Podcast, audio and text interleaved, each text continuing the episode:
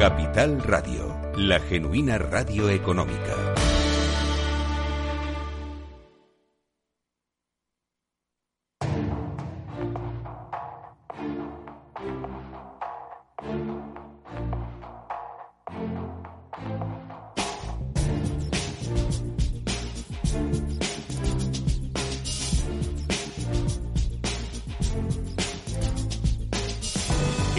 Capital Radio, la magia de la publicidad, con Juan Manuel Urraca.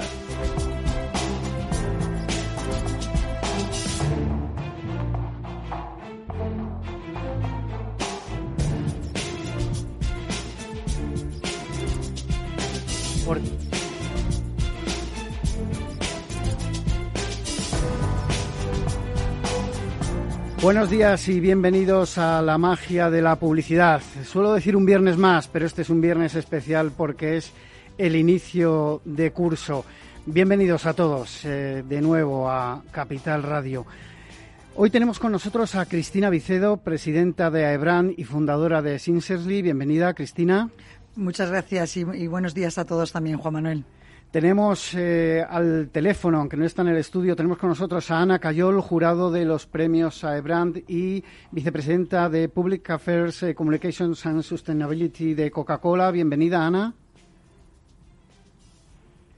Tenemos a Ana. Sí, buenos días. Buenos días, Ana Cayol, jurado de los eh, premios AEBRAN y eh, vicepresidenta de Public Affairs, Communications and Sustainability, Sustainability de Coca-Cola. Y tenemos también a Xavier Olazábal, jurado de los premios AEBRAN y CEO de Hub de Brands. Bienvenido, Xavier, aquí al estudio de Capital Radio. Hola, Juan Manuel. Buenos días. Buenos días a todos. Bueno, eh, en más de una ocasión hemos hablado de, de AEBRAN, de esta Asociación Española de, Branding, por supuesto. Eh, además, hemos tenido la ocasión en, otros programas de tener con nosotros a Cristina Vicedo, su, presidenta. Pero ahora vamos a hablar eh, concretamente de los premios, de los primeros eh, premios de esta Asociación Española de, de Branding. Cristina, mm, recuérdanos brevemente qué es AEBRAN y qué tipo de empresas y profesionales eh, forman la asociación. Pues AEBRAN es la Asociación de eh, Branding Española de Branding. Eh, llevamos constituidos hace ya más de 11 años. Yo llevo de presidenta este último año, bueno, todavía no he hecho un año, y la verdad es que nosotros queremos captar todos aquellos profesionales que forman parte, eh, de alguna manera, del branding en España y pro probablemente en países hispanoparlantes, eh, llegando hasta Latinoamérica. La intención es no solamente tener empresas, asociaciones o agencias, perdón, sino también clientes y marcas y profesionales independientes que se dediquen también a esta gran labor.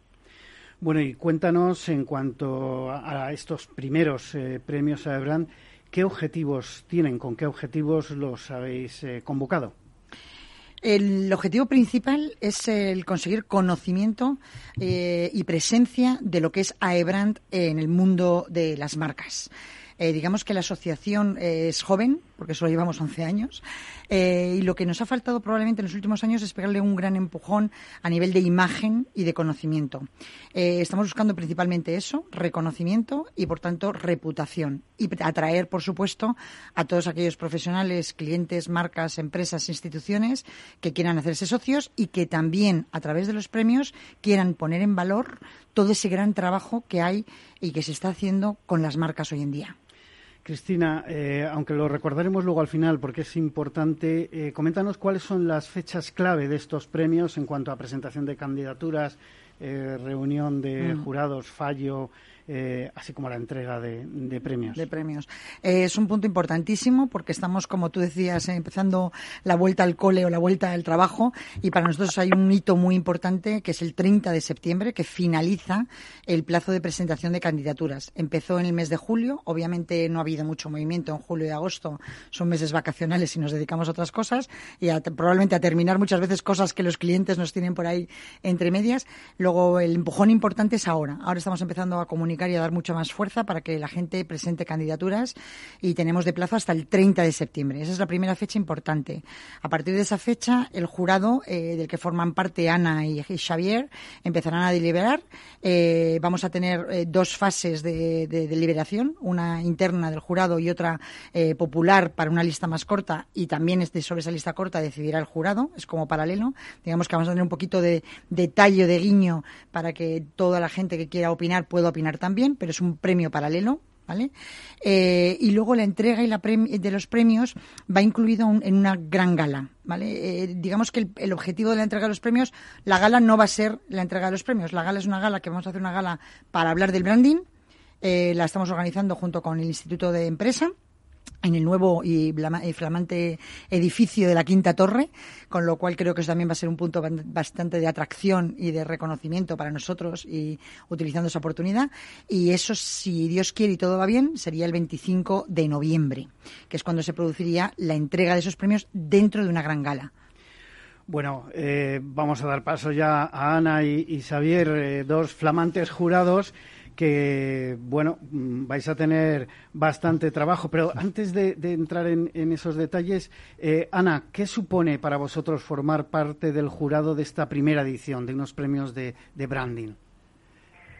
Pues mira, yo creo que lo primero, una gran responsabilidad personal de formar parte de un jurado y, valorar estas mejores prácticas. Agradecimiento desde luego a la organización y, la oportunidad y el privilegio de bueno pues de conocer estas mejores prácticas de branding en, todas sus, dimensiones no aprender de los mejores y, también eh, ayudar a dar visibilidad a, empresas destacables que puedan servir de espejo no no olvidemos que todas estas prácticas además del reconocimiento a, las propias marcas eh, pues sirven para, para inspirar a, otras marcas que puedan hacer que puedan ir en la misma línea.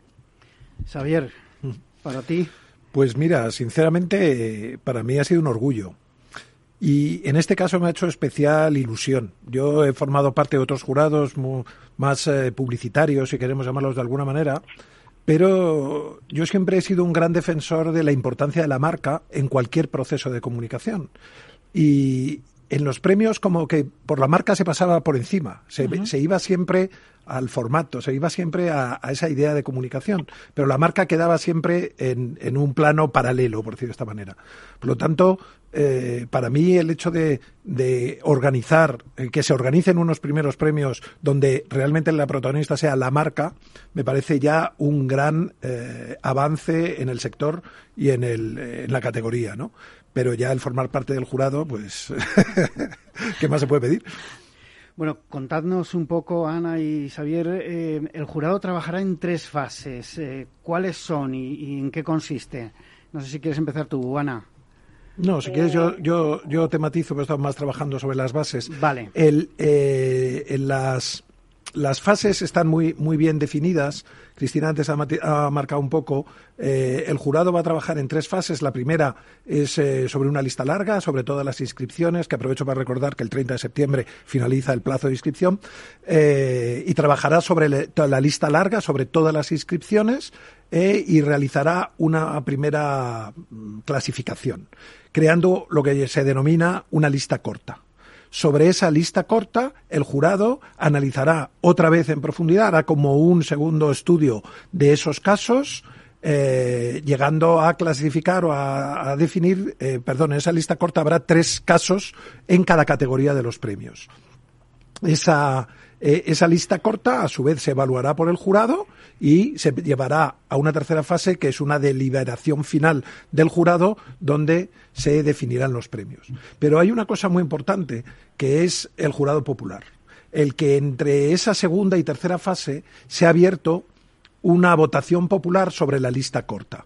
Eh, hay muchas veces en nuestro sector se produce un gap entre la opinión de los profesionales y la, y la opinión de la población, por decirlo así, eh, de los consumidores.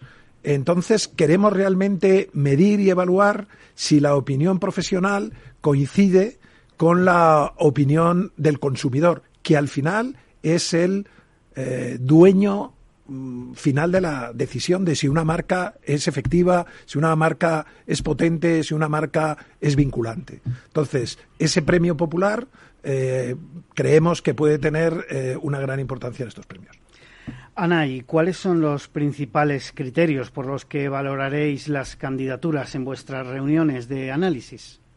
Pues mira, habrá cuatro criterios eh, de evaluación que de todos los casos que se vayan presentando y, son los cuatro criterios que suponen todo el camino hacia, hacia la consolidación de, una marca. Por una parte, el primero sería el análisis. Se valorará aquí qué respuesta da una necesidad concreta de negocio, qué análisis de mercado hay detrás, qué investigación previa se ha hecho, auditoría, eh, ya sea interna, ya sea externa, en fin, todo lo que se haya podido aportar para la detección de, esa necesidad concreta. En segundo lugar, la idea. Se valorará la fuerza, el recorrido, la potencialidad del concepto y de la idea y su capacidad de transmitir de manera eficaz los mensajes que, se decidan dar. Eh, en tercer lugar, ya la estrategia y la implementación. Se valorará la vinculación desde la estrategia eh, a, su aterrizaje y aplicación en, todos los soportes, en los distintos formatos, en los distintos canales de comunicación y, en definitiva, en los distintos puntos de contacto que, tenga la marca con, su público objetivo. Y por último, los resultados. Se valorará cómo ha contribuido a la consecución de los objetivos, de los KPIs, de las necesidades que se hayan fijado eh, antes de, organizar eh, el branding, antes de, poner en marcha la iniciativa y, se valorará, por supuesto, pues cuantitativamente y cualitativamente cómo, cómo han conseguido estos resultados. Por tanto, cuatro criterios. Análisis, idea, eh, idea fuerza, estrategia de implementación y resultados. Bueno, eh, antes de seguir con las categorías y ahondando un poco en, lo que es, eh, digamos, la, parte principal de los premios, que es saber cómo, se va a, a desgranar, Cristina, ¿Cuáles han sido los, eh, digamos, las motivaciones, eh, las, eh, por, qué este jurado y no otro? ¿Cómo se ha elegido este jurado? Pues eh, yo te diría que primero ha sido buscando a grandes profesionales, y no lo digo porque estéis aquí, Xavier y Ana. Quiero que, que tanto los que no están, pues también exactamente están en un mismo nivel, pero se ha buscado a grandes profesionales que en su sector, que en su rama, hayan realmente marcado una diferencia. ¿no? Eh, y hemos intentado que además entre ellos fueran muy distintos. Hay, eh, incluso tenemos una persona experta en sostenibilidad académica, Ana es más experta en la sostenibilidad desde la marca y el cliente. Xavier, que está mm, representando todo lo que es la, amalgama del conjunto de publicidad, pero que llega mucho más allá con medios, branding y muchísimas cosas más. Eh, tenemos a gente que está en el cliente, como por ejemplo Carlos Chagoceda, que es el director de comunicación del Museo del Prado. También tenemos a Pablo López de Foro de Marcas Renombradas, que trabaja con el sector español y muchísimas marcas que están haciendo grandes esfuerzos y grandes trabajos para llegar a, crear este prestigioso mundo de las marcas. Eh, creemos que el principio es grandes profesionales que además han marcado a lo largo de su recorrido profesional eh, la diferencia gestionando marcas que realmente son prestigiosas y que están realmente marcando la tendencia. Un poco lo que decían al principio, para mí es muy importante, ¿no? Es decir, no solo venimos a dar premios, sino sobre todo a aprender, ¿no? Esa labor tan importante de que al final no podemos quedarnos con lo que ya conocemos, sino que nos enseñen otros lo mejor que lo podemos hacer para a lo mejor nosotros hacerlo todavía mejor, ¿no? Entonces esa ha sido la idea también con el jurado. Es un jurado muy diverso, tenemos también a, profesionales como Víctor Mirabet, que también viene del mundo de la consultoría. O sea, es agencia, cliente, institución, academia. O sea, hay de, todo para que la riqueza en la discusión, en el debate de los premios, sea realmente verlo desde todas las perspectivas. Eh, creo que, eh, mencionando también a Xavier, que lo he dicho antes, los premios hasta ahora han sido siempre premios como demasiado focalizados y endogámicos del sector en el que se daban. Intentamos que sea branding, obviamente vamos a respetar y hablar de nuestro libro, y de nuestro sector, pero que sea un branding que respete a todos los agentes que intervienen en ese proceso de creación, que para lo bueno de este sector son muchos y queremos ponerlos en valor. Eh, Cristina, si no me equivoco, has mencionado eh, como a tres eh, jurados, aparte de, Ana y Xavier, que los tenemos aquí, pero son siete en total. repasamos la lista, si te parece. si me acuerdo de todos los nombres, te, me das un premio, porque no sé si voy a ser capaz. Pero tenemos a Isabel Alcázar, que es responsable de Sustainability en el IE, a esa academia. Víctor Mirabet, consultor externo y gran profesional, expresidente de Abran también dentro del mundo del branding. tenemos también a Pablo López, he dicho, del Foro de Marcas Renombradas, hemos dicho a Xavier, hemos dicho a, a Ana, tenemos también a Luciano Casisi, eh, que es el, nuestro vínculo con la parte latinoamericana. Aprovecho para decir que los premios son para todas aquellas marcas hispanoparlantes, es decir, eh, no queremos centrarlos solamente en el territorio nacional, seguirnos más allá de, lo, de los mares o allá de los mares para captar también el gran branding que se está haciendo en áreas como Latinoamérica. ¿no? Eh, sí que lo centramos en hispanoparlantes. Queremos un poco que sea como nuestro premio. Y me estoy dejando uno, y esta va a ser la, Chagaceda. Ay, Chaguaceda, que le he dicho antes Chaguaceda, Sí. Dejando uno, le he dicho antes. Carlos Chaguaceda, que es el director de comunicación de Museo del Prado. Yo estoy dentro del jurado, pero estoy como presidente del jurado. Es decir, que solamente votaría en caso de que exista algún empate. Y voy a intentar un poco que respetemos los cuatro criterios que también ha descrito Ana, que para nosotros son muy importantes que seamos bastante taxativos a la hora de aplicar los criterios. No quiero tampoco que nadie diga, no, es que han elegido a fulanito porque es amigo de no sé quién o porque les mola más. Ya sé que no vamos a poder evitar esos comentarios, pero tenemos que tratar de poner vallas al campo. Bueno, mm, vamos con las categorías. Eh, ¿Cuáles son las categorías en las que se dividen estos premios? Eh, Xavier. Eh, bueno, pues efectivamente tenemos siete categorías, me parece que son. Seis categorías. Seis categorías en las que al día de hoy la gente puede inscribir las, las, las, la primera es la creación de una nueva marca. Es la categoría para el lanzamiento de marcas que se hayan producido hasta el, me parece que es 31 de julio, junio, de, este, este año. La segunda categoría es el reposicionamiento de marcas, marcas existentes que en los últimos meses hayan producido un reposicionamiento de la marca, ya sea estratégico o ya sea de, con, con redesign en, en el proceso.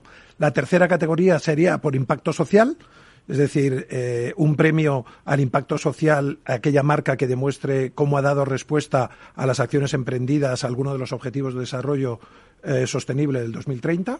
Para nosotros es muy importante ver cómo las marcas se están preparando para cumplir esos objetivos de impacto social. La cuarta sería la experiencia de marca, es decir, cómo esa marca ha conseguido transmitir su esencia en, la experiencia con los clientes, a los que vaya dirigido, a la, categoría en la que esté.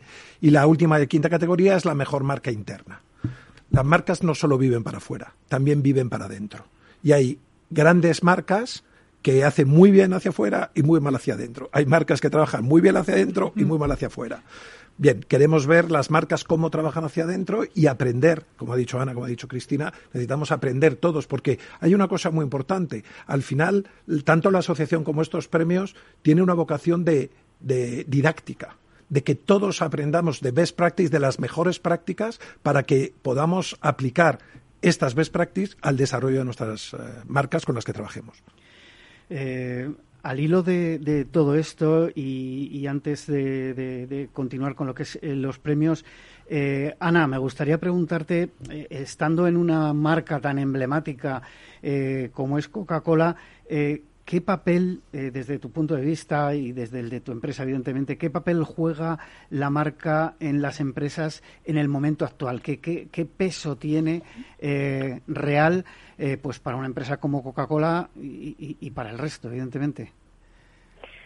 Yo creo que, tiene un papel muy relevante y más en este entorno. Marcas, claro, marcas, todas las marcas poderosas, todas las marcas que tienen capacidad de, de, comunicar tienen que utilizar esa capacidad, ¿no? Y yo creo que todos hablamos últimamente mucho de propósito de marca. Creo que en este entorno hay que hacer un ejercicio real de marcas con que creen impacto real, social, medioambiental. Hay que mojarse, ¿no? Yo creo que, que el consumidor y la sociedad lo espera. Eh, todos los agentes sociales creo que, que, tienen que dar respuesta y, desde las marcas se, se puede dar, ¿no? Eh, la marca en este momento es muy relevante, juega un papel fundamental. Cuando hablo de marca, no solamente hablo de una marca comercial, sino también de la propia corporación. ¿no? En, el caso de Coca-Cola es cierto que la principal marca coincide con el nombre de, la empresa, ¿no? pero, pero no es siempre así. Eh, el consumidor cada vez es más exigente, demanda respuestas eh, y creo que, que, ahora es el momento de darlas, hay que darlas. ¿no? Me gusta por eso especialmente la categoría 3 que mencionaba Xavier, que se ha incluido en los premios de impacto social. No creo que es muy relevante. Xavier, eh, hay un tema siempre, eh, hablando de las marcas, eh, la gestión de la marca. en las empresas muchas veces, quitando las, grandes mm. compañías, me refiero quizá ahora a mediana y, mm. pequeña empresa, se difumina quién es el gestor de, la marca. es una pregunta para los dos, para Xavier y para Ana. ¿Quién debería gestionar una marca? Para que la empresa realmente aproveche los valores de, bueno pues de, esa marca que es un intangible pero al mismo tiempo eh, puede llegar a tener un peso pues bueno como estábamos hablando el caso de Coca-Cola. Es es cierto es cierto que que en las grandes corporaciones existe muchas veces la figura del director de marca, eh, que es ese responsable de manejo de la marca, pero que en las pequeñas y medianas empresas, en las que España es un ejemplo eh, por volumen, eh, no existe esa figura. ¿Cuál es el problema? El problema está en que la marca realmente es transversal a la compañía.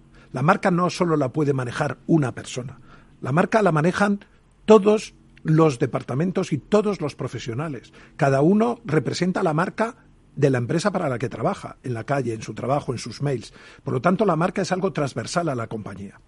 Es verdad que lo que hay que dotar a las estructuras generales es a un supervisor, a un gestor, a alguien que supervise y marque las directrices con las que debe manejarse esa marca.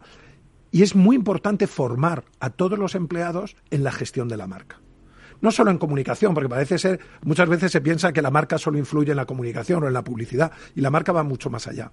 Por eso es muy importante eh, en, todos los estadios de la compañía y de las empresas que haya una formación sobre la marca, sobre lo que debe representar la marca en el mercado, en los consumidores, y cómo todos los agentes de esa marca deben comportarse con ella.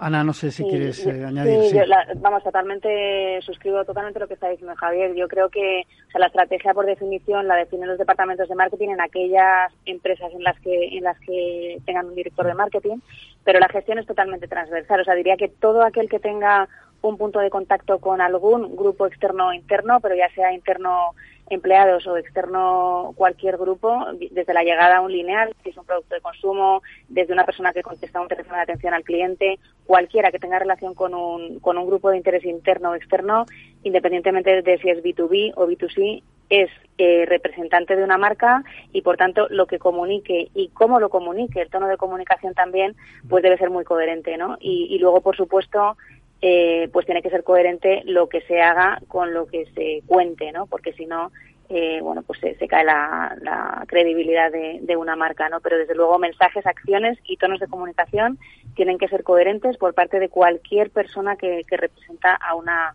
a una marca o a una empresa, ¿no? Y muchas veces eh, efectivamente estoy muy de acuerdo con Xavier que es muy necesaria la formación porque además ahora que vivimos en un mundo omnicanal, omnicontacto, eh, bueno, pues cualquier contacto que puedas hacer en una red social, por ejemplo, cualquier cosa que puedas comunicar eh, implica una comunicación está claro. de la marca. Ana, perdona que te interrumpa, vamos a publicidad, eh, unos minutos y volvemos.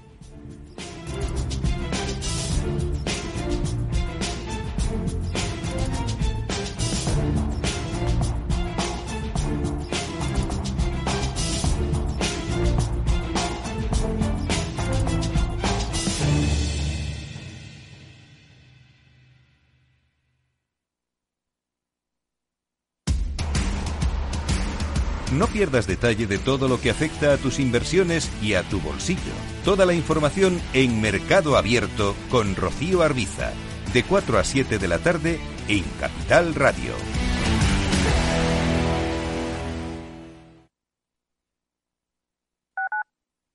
Escuchas Capital Radio, Madrid 105.7, la radio de los líderes.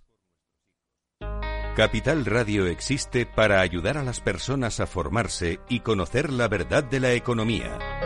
Los valores que Capital Radio defiende son la verdad, la libertad y la responsabilidad. Capital Radio es una empresa independiente que no se identifica con ideologías políticas. Capital Radio está aquí para ayudar a las empresas a comunicar cómo crean valor. Capital Radio apuesta por empresas sostenibles, transparentes y comprometidas con la sociedad. ¿Y tú? ¿También quieres trabajar por un mundo mejor? Aquí tienes tu sintonía. Capital Radio, con la gente que aporta y no se aparta.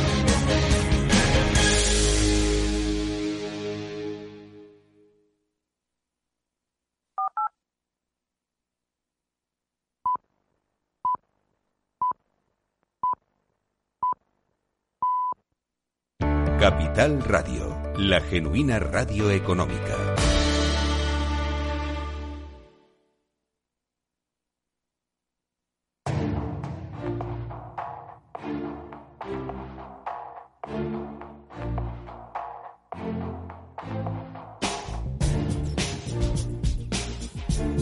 La magia de la publicidad con Juan Manuel Urraca.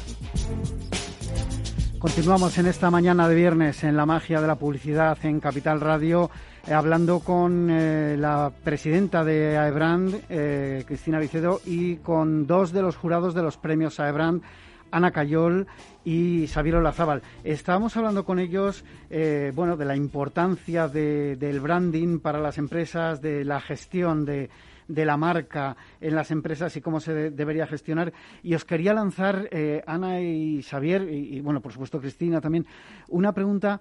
A mí me gusta mucho hablar de innovación cuando hablamos en general de las empresas y también en marketing. Eh, yo descubrí hace unos cuantos años que también se puede innovar en general en marketing y, publicidad. Y vosotros que sois profesionales eh, del sector, seguro que estáis de acuerdo. Pero en concreto, en branding, ¿qué se puede hacer? ¿Cómo se puede innovar? ¿Quién rompe el fuego? Xavier. Eh, bueno, yo, mira, hay uno de los, de los criterios por los que se van a repartir los premios es eh, toda la parte de investigación. Eh, yo creo que hasta ahora se hacía poca investigación para la parte de marca.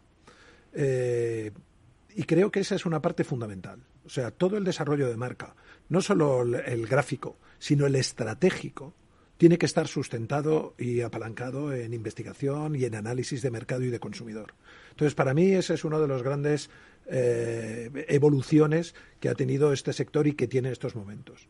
Y el segundo, por obvio, no puedo dejar de, mencionarlo, que es el entorno digital. Es decir, el entorno digital de las marcas eh, ha cogido tal relevancia que es eh, fundamental casi empezar por ahí. Eh, marcar el desarrollo digital de una marca es en estos momentos lo más importante, porque sabemos por experiencia que las marcas hoy fundamentalmente se desarrollan en el entorno digital.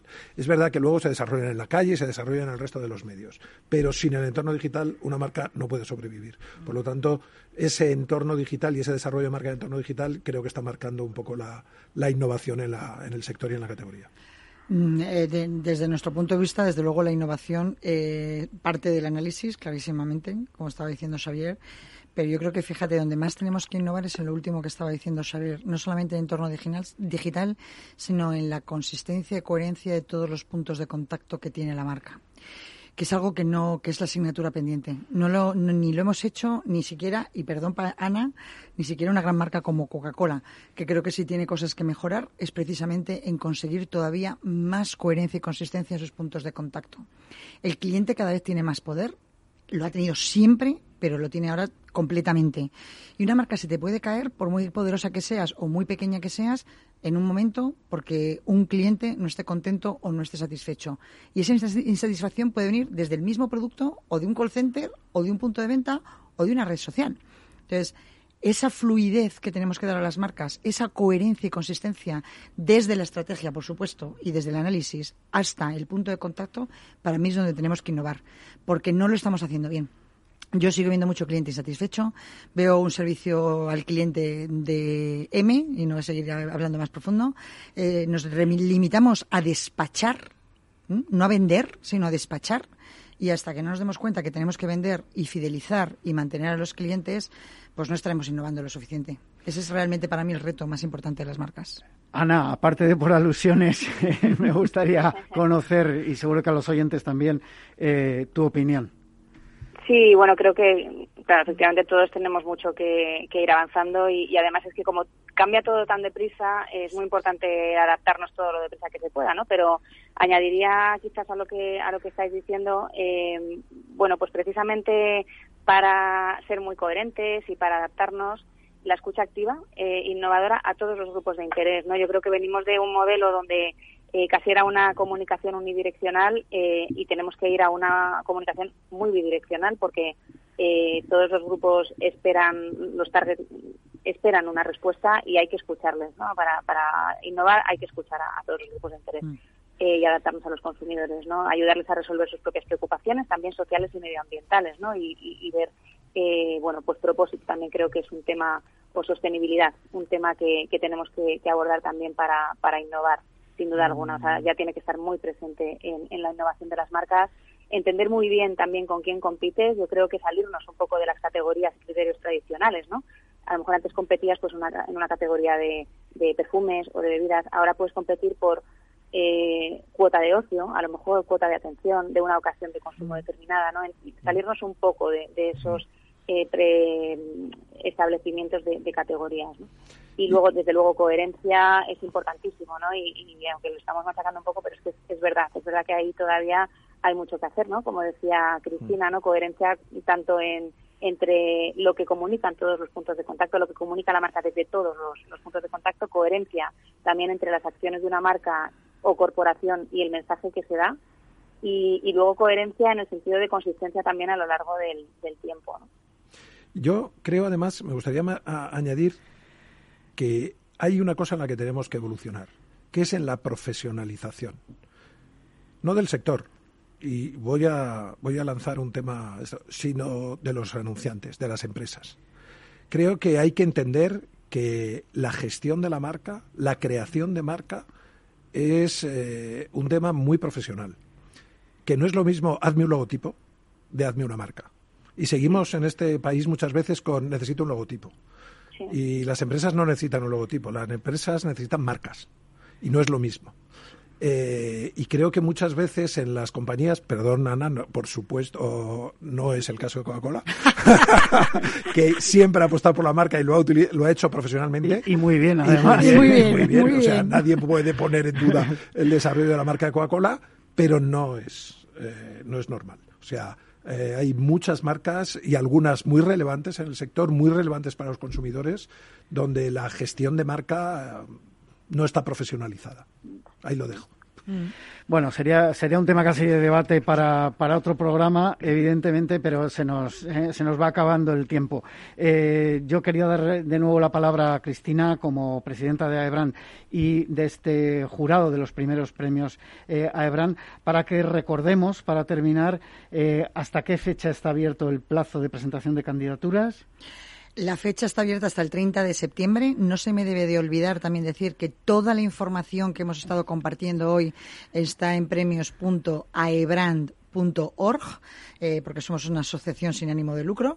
Eh, por tanto, es premios.aebrand.org y la fecha límite es 30 de septiembre para la presentación de candidaturas. Una pregunta. Eh, ¿Puede presentarse un anunciante, una agencia, ambos? Se puede presentar cualquier persona, eh, cualquier compañía, cualquier institución que esté gestionando, creando, reposicionando una marca, desempeñando una marca, con marca interna, con impacto social, eh, todas las categorías que ha explicado Xavier y que están también explicadas en premios.aebran.org. Bueno, pues eh, despido aquí a Ana Cayol, jurado de los premios Aebran y vicepresidenta de Public Affairs, Communications and Sustainability de Coca-Cola, Cristina Vicedo, presidenta de Aebran y fundadora de Sincerely, y Xavier Olazábal, jurado de los premios Aebran y CEO de, Hub of Brands. Nosotros continuamos en esta mañana de viernes en la magia de la publicidad en Capital Radio. Eh, tenemos con nosotros ahora en el estudio a Eduardo Basarte, vicepresidente de Comunicación Y Eventos de la BCMA, la Branded Content Marketing Association y CEO de Sequoia. Eh, bienvenido, Eduardo. Hola, ¿qué tal? Buenos días. De, de, Sequoia Nexus. De Sequoia Nexus. Sequoia más grande. Yo llevo Sequoia Nexus, que es la parte precisamente dedicada a, trabajar con marcas. Con marcas, muy bien. Bueno, pues eh, empezamos por algo que eh, ya se estrenó eh, y que habíamos hablado en este programa, eh, Enfocados, el podcast de, la asociación de BCMA. empieza la segunda temporada, como decía, se estrenó antes del verano esa primera temporada de los podcasts sobre contenido de marca, producido para leerlo y con algunos ejemplos bastante interesantes. ¿Cómo va a continuar esta segunda temporada de Enfocados, Eduardo? Bueno, eh, sí, por poner un poco en contexto, pues ya sabes, dentro de la Asociación de Branded y Content Marketing, eh, que es lo que es BCMA, eh, una iniciativa que vino de una de las comisiones, que creamos un, documento que yo creo que es una referencia y es una, una primicia no solamente en España, sino en todos los asociados a nivel mundial, que fue la iniciativa FOCO, que es un acrónimo de formatos de contenido. Entonces ahí la comisión hizo un trabajo espectacular de clasificar mm, una serie de formatos eh, en torno a grandes content, ¿no? Y entonces enfocados, es un poco un juego de palabras y, ha ido precisamente de esto, ha ido de eh, hacer un programa por cada uno de los formatos que había destacado eh, dentro de la comisión, ¿no? Pues uno editorial, otro de visual, etcétera, etcétera. Eh, entonces, en esta primera temporada, eh, que invito a todo el mundo a que, a que lo pueda escuchar, está en todas las plataformas, está en Evox, en Spotify, por supuesto en la web de, de BCMA, eh, ahí pueden consultar los primeros programas. Y también en breve empezaremos, como bien dice, la segunda temporada que estamos en plena preparación. Y la verdad que vamos a tener muchas sorpresas. Van a participar también probablemente otras comisiones. Y bueno, en eso estamos en estos en estas semanas de, de relanzamiento del curso, ¿no? Bueno, coméntanos porque en la primera eh, temporada, digamos, eh, lo presentaba Juanma Ortega, lo va a seguir presentando él, va a haber algún cambio, digamos, de, de, formato. Bueno, en eso estamos. Eh, más que cambio, vamos a hacer seguramente alguna evolución, porque bueno, la primera temporada fue un lanzamiento en el cual nos centramos, como te decía, en, el tema de los formatos, que nos parece interesante para la industria. La verdad que la gente nos ha felicitado, ha tenido muy buena acogida porque es muy aclaratorio. O sea, si la gente tiene ocasión de escuchar los podcasts, que además son divertidos, porque la gente que participa es distendido, es de buen rollo, eh, pues hace un repaso un poco a cada uno de estos formatos pues eh, y, a ese sector, al sector editorial, al sector audiovisual, al sector eh, gráfico, al sector audio, ¿no? que está ahora tan, tan en boga y no podemos decir otra cosa estando donde estamos. Eh, entonces estamos viendo cómo podemos evolucionar eso. Esto ha sido un lanzamiento y hay muchas ideas para hacer también nuevas secciones, para hacer eh, nuevas iniciativas, para dar cabida a la participación, eh, no solamente de los asociados, sino también del sector. Porque bueno, todo lo que hacemos desde BCMA parte, como buena asociación sin ánimo de lucro, con 85 socios ya de todo el sector, parte de la iniciativa de los propios socios, que somos los que invertimos nuestro tiempo ¿no? en que esto salga adelante, pero nos gusta que participe toda la industria, claro que sí. Eh, una pregunta al hilo de esto que comentabas. Eh, más allá de esos 85 asociados, eh, ¿tenéis algún feedback, algunas impresiones del resto de empresas del sector o de anunciantes que hayan podido escuchar los podcasts y, hayan podido, mm, digamos, hacer alguna algún tipo de, valoración? ¿Qué, qué, resultados habéis tenido, por decirlo de alguna manera? Lanzamos una, una encuesta, efectivamente. O sea, todo lo que hacemos a nivel de comunicación y en general intentamos estar muy cerca de los socios para que nos den su, bueno, su opinión, su feedback, etcétera, ¿no? Entonces, en este caso, solemos utilizar el sistema de encuestas, más allá de comentar los comentarios que ahora vamos recuperando, pero con el tema de los eventos en remoto, pues se ha perdido un poco ese networking y, bueno, hemos tenido unos feedback muy buenos. La verdad que a la gente le, resulta muy útil, eh, por lo que te digo, porque te centra mucho el tiro, eh, estaba oyendo, llegado al final de la conversación que estabais teniendo y, bueno, estoy de acuerdo que, que todavía falta eh, muchas cosas por hacer en el mundo del marketing y del branding y del marketing de contenidos en concreto y yo creo que es un buen punto de inicio para todas las compañías que se planteen una estrategia, eh, qué voy a hacer este año, qué voy a hacer el año que viene, que dentro de poco se empiezan a preparar los presupuestos, eh, creo que puede ser una buena herramienta y puede inspirar, porque se habla de casos, se habla de cómo organizarlos, se habla de por qué se ha hecho esa clasificación y luego tienes el documento de foco eh, que está disponible en la página web de BCMA, bcma.es. Al final es verdad que el branded content, que bueno, se ha puesto de moda en los últimos años, mm aunque no es un invento nuevo también, ni, mucho eh, ni muchísimo menos. Pero bueno, eh, como concepto es verdad y como yo creo que como herramienta de marketing, sobre todo, eh, y publicitario, sí que es verdad que se ha mm, puesto en, en, valor y se ha empezado a utilizar mm, relativamente hace, hace pocos años.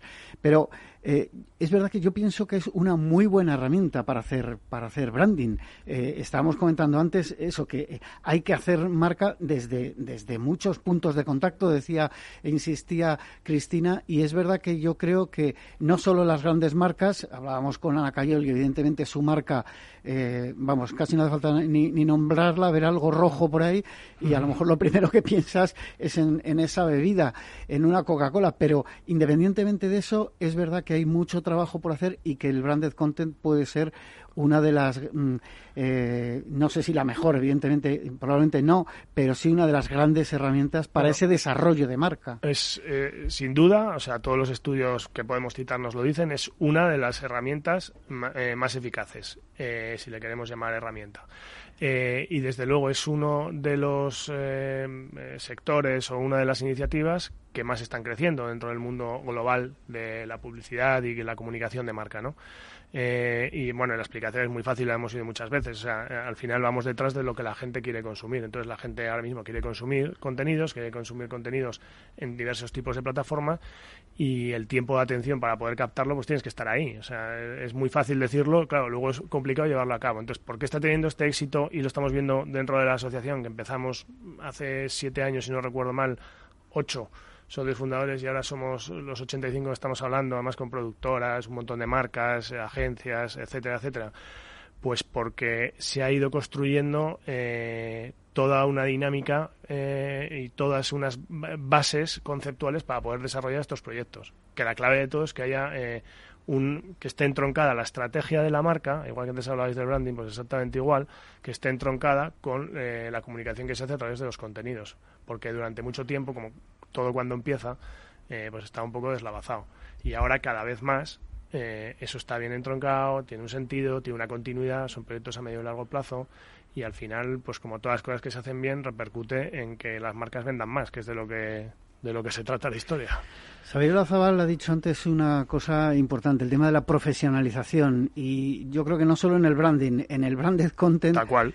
Eh, evidentemente, como tú decías. Este es el ejemplo, o sea, la, asociación es el, el, ejemplo de cómo eh, hemos hecho y tenemos cursos formativos, eh, que hemos hecho unas cuantas con UPSA y también con INESDI, y ahora estamos preparando otras sesiones, hemos hecho formación in company, pero bueno, eso es digamos como la parte base, ¿no? Pero luego todos los eventos que organizamos, que hacemos más de 30 al año, eh, luego hablaremos, creo, de, de Brand Users, ¿no? que es como el gran evento, pero no solo ese, algunos sectoriales específicos de medición, específicos de estrategia, de creatividad, jurídico, que es un tema muy importante, eh, los distintos formatos que estábamos comentando. O sea, al final, mucha gente muy buena, que yo creo que tenemos un sector muy bueno y muy, muy bollante ahora mismo en, en España, eh, colaborando para hacer para empujar eh, el marketing de contenidos y el brand content pues se nota y se hacen cada vez proyectos más estables y que son ejemplos no solo a nivel nacional sino también a nivel internacional eh, Eduardo, por terminar brevemente con la parte de, enfocados, eh, ¿en qué plataformas va a estar disponible? ¿Estaba en ebooks o iBooks y Spotify? No sé si hay alguna incorporación. Bueno, estamos sí, o sea, eh, intentaremos meterla en todas las en todas las plataformas que tenemos que tenemos disponible. De momento está ahí, efectivamente, la primera temporada y también en la página web de, de BCMA y la idea es ir extendiendo a todas las plataformas. La verdad que aquí hemos colaborado mucho también con la, una nueva comisión de tendencias que se ha creado este año eh, que está encabezada por, por Silvia Velasco de Via Lion. Y bueno, ellos han estado también un poco al, al frente a la hora de, de, poder proponer temas y demás, y yo creo que también podemos ir un poco por ahí. En la, en la continuación se va a ver. O sea, no solamente es el podcast enfocado, sino que vamos a hacer también más programas de, de audio como, como los que estamos haciendo a través de la, Comisión de Tendencias. Bueno, interesante porque hablábamos antes de la importancia de, la formación, ¿no? del aprendizaje para todos, que al final eh, es, debe ser una parte de, nuestro reciclaje permanente y, también al final ayuda a la innovación, ¿no? que también comentábamos. Bueno, vamos con, con Brand Users. Eh, ese foro creado por BCMA es eh, el, más importante de Branded Content en España y es un poco punto de, encuentro y debate entre profesionales, marketing, publicidad. ¿qué, va a ser el próximo? ¿Cómo va a ser?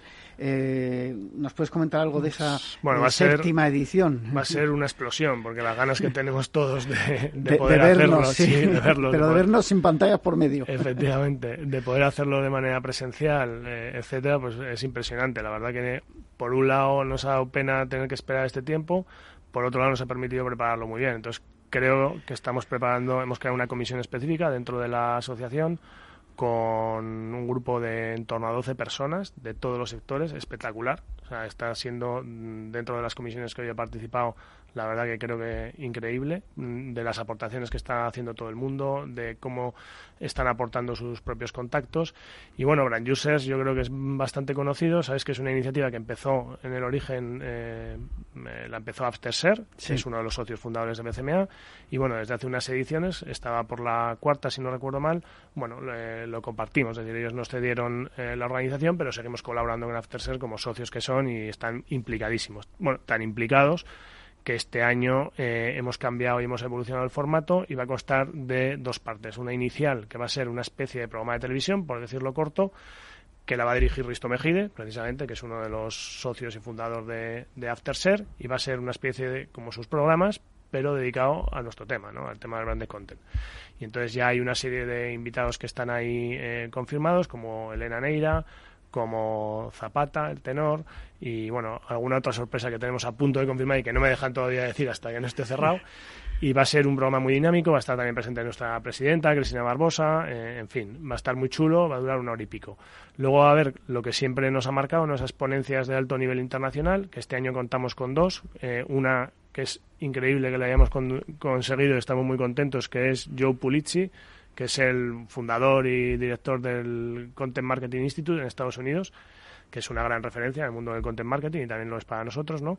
Y luego también Jeff Gómez, que también es otra referencia, que va a estar presente además en Madrid. Lo hacemos en el auditorio de Sequoia, en Sequoia Studios, en Tres Cantos. Ya sabéis que ahí está la, parte de la sede nuestra de la empresa, está eh, los estudios de Netflix, eh, la Universidad de Core, que ha montado Planeta, que es la primera universidad dedicada al audiovisual en España entonces, bueno, es un gran hub y creemos que es un lugar ideal para poder desarrollar el, el Brand Users de este año, ¿no? Eh, una pregunta obligada, eh, Eduardo.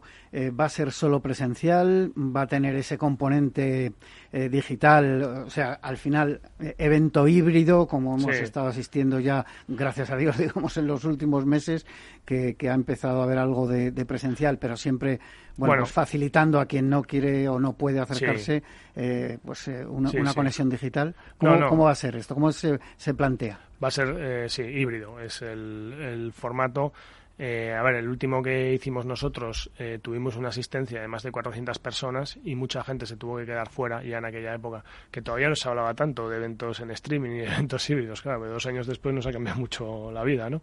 Entonces ahora se ve de una manera mucho más natural y va a ser efectivamente, va a haber eh, una parte presencial, con los asistentes que, estén allí y luego se va a poder seguir en directo pues bueno por toda la gente que no pueda venir a Tres Cantos o que esté en otros puntos de España en ese, en ese día eh, en el que se celebre, que habitualmente suele ser un jueves a finales de noviembre.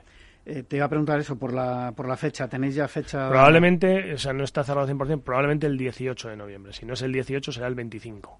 Estaremos ahí eh, dependerá de algunas circunstancias. A ver si es el 18 porque el 25 ya tenemos evento. Ah, el 25 ya tenemos otro. pues entonces probablemente. El 25 tenemos los premios a Ebran. Ya que estáis aquí, eh, me pues permito, no se, me permito aconsejaros. Interceder, ¿no? sí, sí, vamos. Sí, pues la fecha, aparte de la fecha que estamos manejando es la del, la del 18 de noviembre realmente, ¿no? Pues Dependemos un poco de algunos eh, invitados y demás, pero vamos, tiene pinta de que sí. Pues apretar ahí para, que se, para que se cierre. Tomo nota, tomo nota a ver, yo siempre digo, eh, eh, esto es un tema de, formación mm, profesional, ¿no? Cuando, no sé, a los periodistas nos invitan a ruedas de prensa, yo muchas veces digo, pero a ver, eh, estas dos grandes marcas, del sector que sea, no se han puesto en contacto para pensar que dos grandes marcas hacer la misma rueda de prensa al mismo día, a la misma hora, no es conveniente para nadie hablar entre vosotros, hombre. Eh, y ya que tengo la oportunidad de que estáis pues aquí juntos, eh, yo es, es, un consejo de Juan Manuel Urraca, pero yo creo que es, que es importante, ¿no? que, tampoco tenemos tantos eventos y ahora que empezamos, pues que no, no, no pisemos, ¿no? que un poquito de coordinación. Bueno, hablábamos de cuándo y dónde se, se celebrará. Eh, ¿Qué novedades eh, nos puedes comentar de esta edición eh, brevemente, que se nos acaba de tiempo, de esta edición, mm, yo lo llamo post-pandemia? Pues, bueno, La, novedad principal es lo que te estoy contando, el formato. Antes era más eh, mesas redondas y ponencias, ahora hay una, mesa redonda, pero dirigida por Risto, con ese ambiente más televisivo, más de entretenimiento, porque el lema de este año es Change to Grow. Entonces queremos estar eh, también nosotros innovando en el formato. Y después del evento como tal de Brand Users vienen los premios eh, también en BCMA, que vamos ya por la eh, por la tercera edición. El año pasado lo hicimos en remoto, en, pandemia, y se aprovechan el, el, evento de Brand Users para también para la entrega de premios BCMA con la categoría Mejor Brand Content del año, el mejor 5x10, que son los casos que presentamos los socios, y eh, una serie de categorías que anunciaremos en breve, porque se abrirán las inscripciones a partir de principios de octubre, eh, con una serie de categorías con los diferentes premios.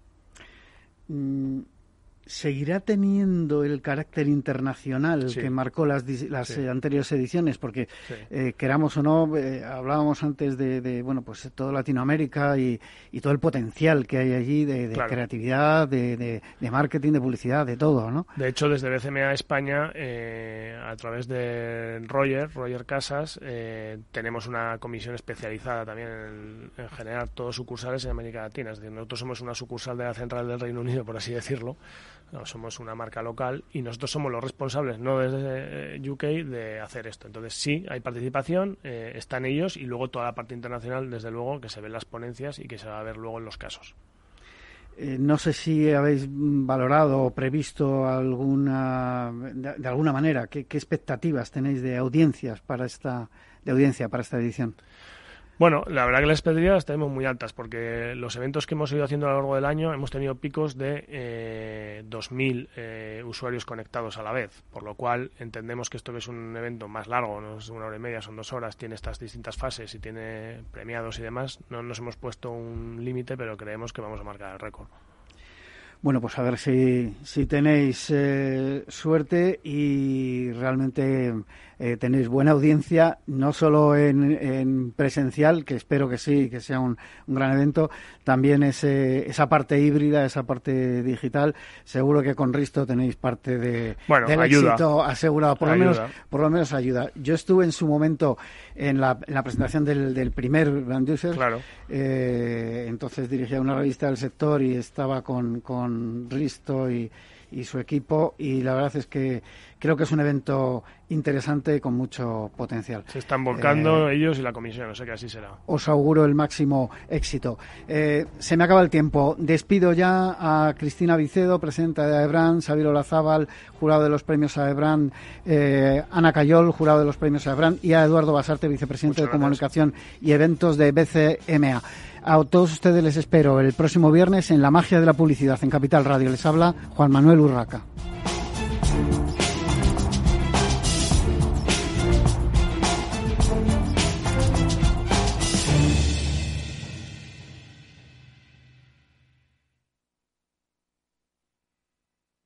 Amaneces antes que el sol y conviertes la vida en nueva vida.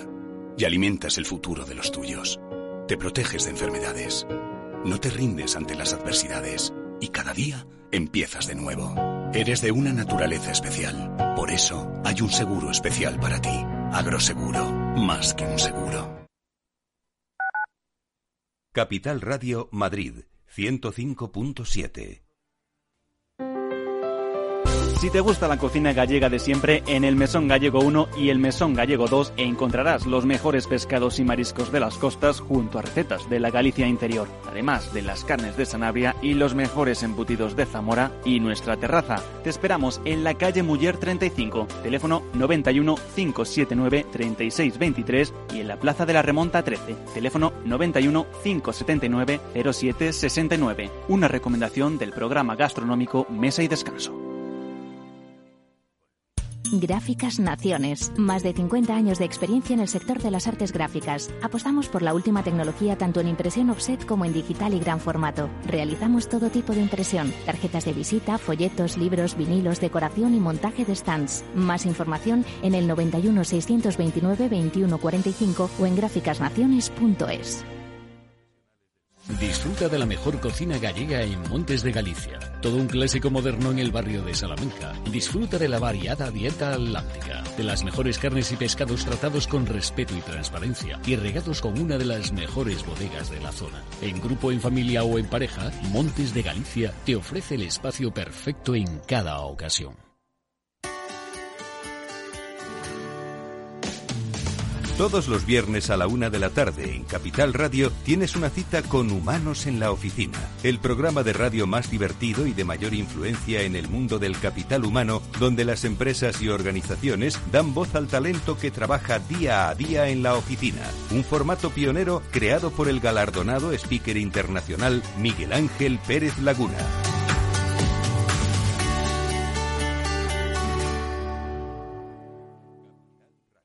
Capital Radio. Siente la economía.